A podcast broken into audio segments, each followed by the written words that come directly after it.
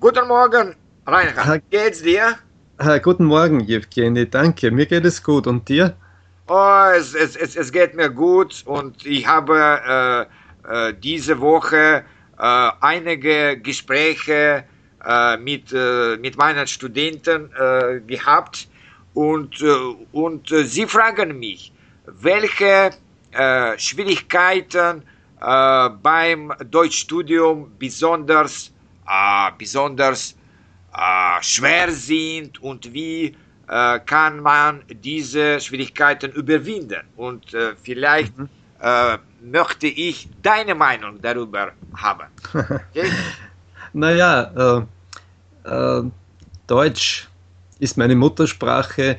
Ähm, als Link-Tutor habe ich äh, gelernt, ähm, dass Deutsch keine sehr leichte Sprache ist. Ähm, es kommt darauf an, welche Sprachen die Studenten als Muttersprache sprechen. Äh, je ähnlicher die Muttersprache ist, desto weniger ist Deutsch ein Problem. Aber Deutsch hat schon eine Anzahl von Schwierigkeiten, die allen wahrscheinlich äh, Probleme verursachen können. Ich würde sagen, zuerst einmal, Deutsch äh, hat äh, Artikel, ja. bestimmten und unbestimmten Artikel. Deutsch hat Fälle, das heißt, äh, wir haben vier Fälle im Deutschen. Ja. Ähm, es gibt Unterschiede zwischen Ein- und Mehrzahl, also Einzahl und Mehrzahl. Es gibt äh, verschiedene Zeiten, so wie im Englischen und auch in den romanischen Sprachen, mehr als zum Beispiel in den slawischen Sprachen. Und äh, ein großes Problem dürfte die Satzstellung im Deutschen sein, ja. Ja, weil sich die im Laufe der Jahrhunderte äh, so entwickelt hat, dass zumindest äh, Einzel also Teile einer Verbform am Satzende stehen oder überhaupt das, das einzige Verb am Satzende stehen kann. Das ändert sich aber je nach äh, Einleitung, je nach den Satzeinleitungen, den Bindewörtern. Die Satzkonstruktion ist wahrscheinlich das Schwierigste für höhere Niveaus. Für Anfänger ist das nicht so wichtig es ist, glaube ich, im Deutschen, also wenn äh, Studenten sich das erste Mal mit Deutsch beschäftigen, äh, relativ rasch möglich, einfache Sätze zu bilden, auf einfache Weise zu kommunizieren und man kann sich voll auf die Aussprache konzentrieren, man kann versuchen, die häufigsten Wörter äh, richtig mit den Artikeln zu verwenden äh, das macht natürlich denen äh, Schwierigkeiten, die in ihrer Sprache keine Artikel verwenden, also keine Artikel haben. Ja, zum Beispiel in slawischen Sprachen. In den slawischen Sprachen zum Beispiel, ja. Äh, andere haben eben die Schwierigkeit, dass das grammatikalische Geschlecht, es gibt ja. das männliche, das weibliche und das sächliche ja. Geschlecht, das ist das Neotrum, ähm, ja, nicht immer gleich sind wie, wie in der Muttersprache. Die romanischen Sprachen haben überwiegend nur eben männliches und weibliches Geschlecht und äh, es gibt so Reste von Neutrum. Aber ja, es ist, äh, hm, äh, wenn, man, wenn man zum Beispiel Englisch mit äh, Deutsch vergleicht, dann ist die Satzstellung das größte Problem. Vielleicht Fälle auch. Und die Fälle und diese sich ändernden Artikel und diese Endungen für Plural und für die Fälle ähm, der Wortschatz ist vielleicht nicht so schwierig, ja. weil äh, doch viele Wörter, also germanische Wörter, Ähnlichkeiten haben, Ähnlichkeiten aufweisen, also nur die Aussprache ist anders. Aber Englisch hat doch äh, viel mehr romanische Wörter, also vor allem aus dem, aus dem Französischen. Und äh, ja, teilweise gibt es das im Deutschen auch, aber nicht so viele wie im Englischen. Und gegenüber dem Französischen kann man sagen, dass die ähm, Wörter natürlich äh, anders sind, aber es gibt gewisse Ähnlichkeiten, äh, zum Beispiel auch beim Gebrauch der Zeiten. Ähm, Vergangenheit, ähm, perfekt, hat Ähnlichkeiten mit dem französischen passé composé, aber es gibt im Deutschen eben äh, man muss schon dazu sagen, dass die gesprochene Sprache und die geschriebene Sprache sich sehr unterscheiden können. Ja.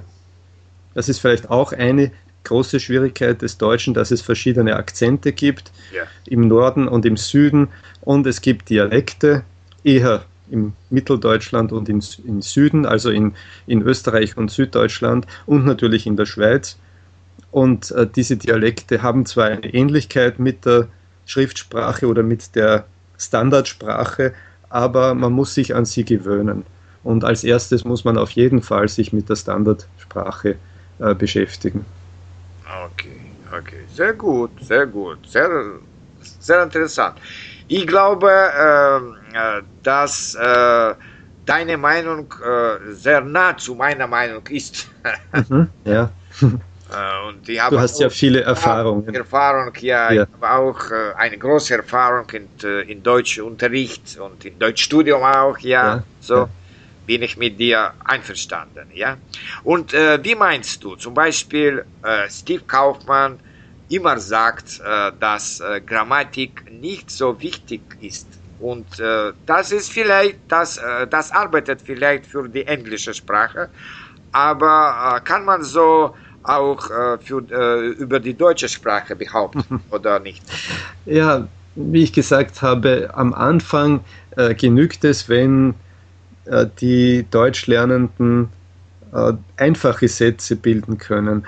Natürlich muss man manchmal auch äh, Satzgefüge bilden, wenn ich eine Begründung gebe oder ähm, auch, auch wenn ich also Nebensätze, abhängige Sätze bilde, äh, das braucht man schon relativ bald, aber äh, man sollte sich nicht zu viel mit den Formen äh, beschäftigen. Jetzt, ich meine, äh, zum Beispiel Tabellen auswendig lernen, sondern man sollte sehr viel hören, sich daran gewöhnen, sich an den Rhythmus gewöhnen und eben allmählich bemerkt man, wie, wie sich die Wörter ändern und wie sich äh, gewisse Dinge sehr regelmäßig ähm, abspielen in den Sätzen.